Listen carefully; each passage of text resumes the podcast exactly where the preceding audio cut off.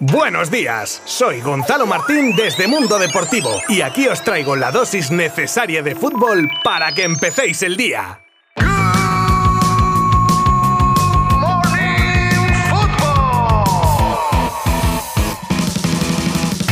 Hola, ¿qué tal? ¿Cómo estáis? Muchas gracias por pasaros por vuestra plataforma de streaming favorita para hacer clic en este episodio de viernes de Good Morning Football porque os traigo un montón de noticias que os resumiré en los próximos minutos para que estéis al día con lo más destacado del mundo del fútbol. Ya os adelanto que en clave Barça hay novedades con Dembélé, De Jong, Koundé, Rafa Márquez, Pjanic. Os contaré un nuevo objetivo que se ha puesto en el punto de mira del Real Madrid. Nos acercamos al Metropolitano para ver cómo está la situación de Saúl y Morata y también con noticias de carácter internacional, rumores, ofertas, fichajes y mucho más para terminar con la agenda futbolística para mañana. Así que sin más, os habla Gonzalo Martín desde Mundo Deportivo y comenzamos este último programa de la semana en 3, 2, 1.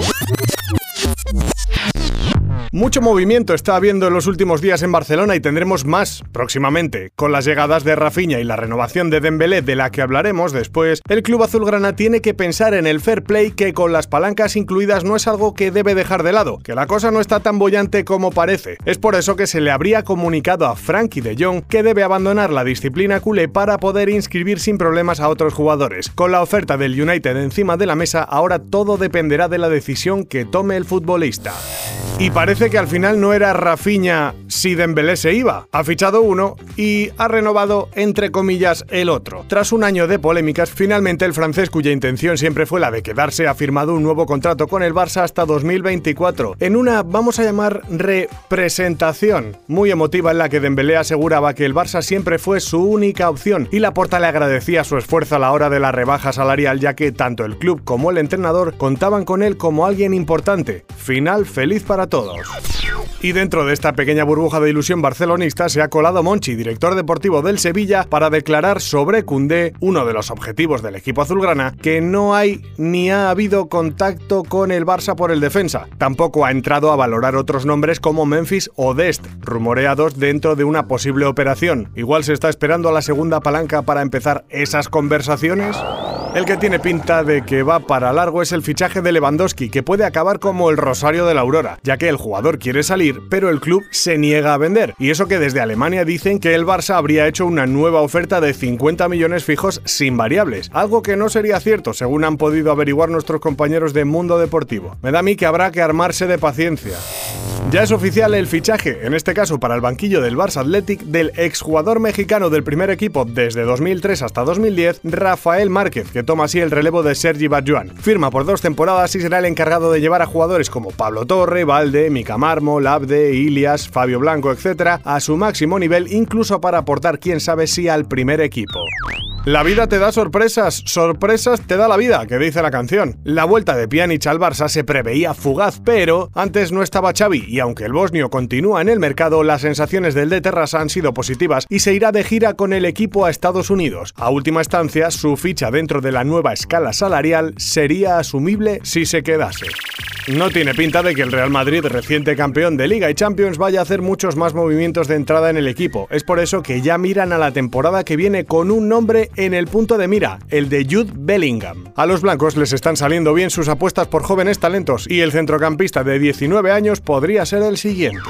Complicada situación la que viven ahora mismo tanto Saúl Ñíguez como Álvaro Morata en el Atlético de Madrid. En principio dos jugadores con los que no se cuenta y que encima con el cartel de transferibles sus altas fichas los hacen inasumibles para la mayoría de los clubes. El Atlético contaba con que sus equipos de cesión hubieran pagado sus opciones de compra y ahora ambos se ven peleando por un puesto en un equipo donde a priori no tienen hueco.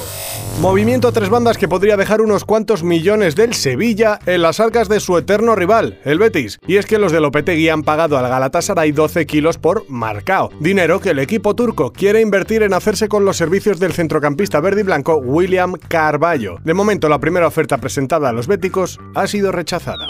Rumores de venta en el Real Club Deportivo Español. Desde hace tiempo se ha dejado caer que el grupo catarí propietario del PSG estaría interesado en comprar el Club Perico, El propietario Chen Yansheng echa balones fuera y ni confirma ni desmiente, solo dice que ya se lleva mucho tiempo con esos rumores y en tono irónico dice que se decía que en teoría ya deberían haber firmado la venta con el notario. En fin, veremos qué ocurre.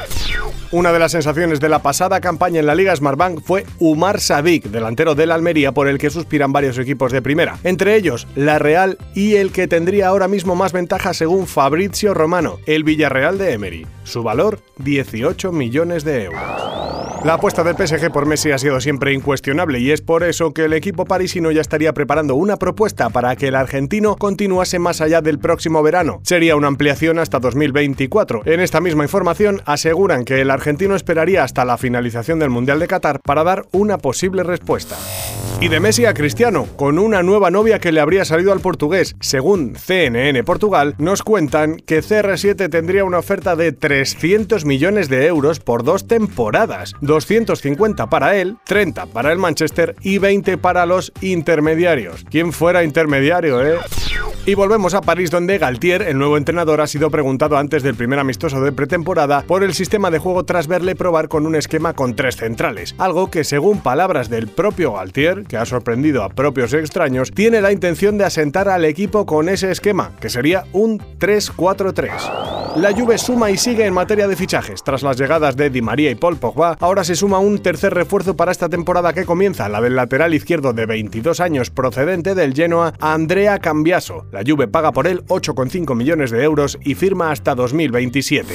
Y nos vamos con otro que en su presentación parece que ha cumplido el sueño de su vida. El ex barcelonista Arturo Vidal ha sido presentado como nuevo jugador del Flamengo, donde ha sido recibido en Maracaná con una impresionante ovación. Por cierto, lo de un sueño hecho realidad lo ha dicho él mismo, ¿eh? Que conste.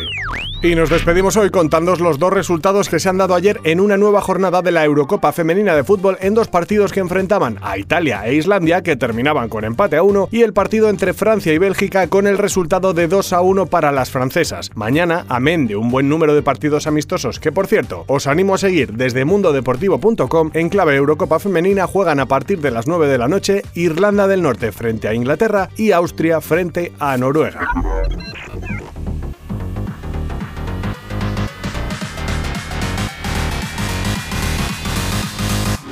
Muchas gracias a todos los que me habéis apoyado una semana más porque siento el apoyo que dais a este podcast, las miles de personas que estáis ahí, al otro lado. El lunes mucho más. Aquí os espero. Abrazo virtual. Que paséis un muy buen y tiene pinta que caluroso fin de semana.